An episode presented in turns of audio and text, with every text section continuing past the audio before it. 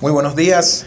Seguimos estudiando de los preceptos activos del el conciso libro de las misbot del Jafet Haim.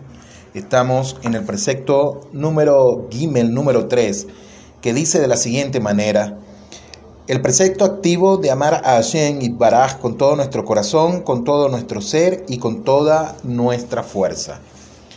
Como está escrito, y amarás a Hashem tu Elohim con todo tu corazón, con todo tu ser y con toda tu fuerza.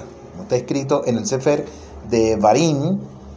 El camino, nos dice el Jafé Haim, para llegar a amarlo es meditar sobre sus obras hasta conocerlo lo mejor que podamos, para que así se entusiasme nuestro corazón y se llene de amor por él.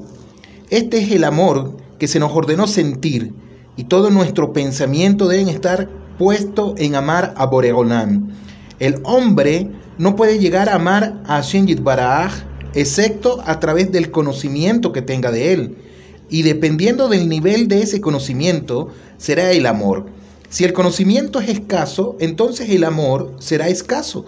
Y si el conocimiento es grande, entonces el amor será grande también. Es por eso que la persona debe invertir todo su esfuerzo en tratar de instruirse y profundizar en las ciencias y en los campos de la sabiduría que revelan la gloria de Boreolán hasta el punto máximo de comprensión y entendimiento al que pueda llegar.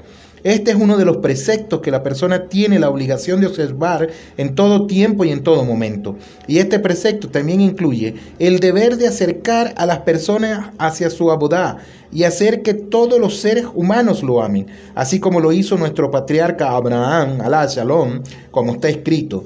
Y las almas que han hecho en Aram, es decir, acercándolas al servicio de Hashem, como está escrito en Bereshit 12.5. Y por esta razón, Akadosh Barujú lo llama su amigo, como está escrito, Abraham, mi amigo, como está escrito en el Sefer Yeshayahu 41.8. Este precepto debe ser observado y por las mujeres en todo tiempo y en todo momento. Que tengan todos un feliz día. Shalom, Leitraud.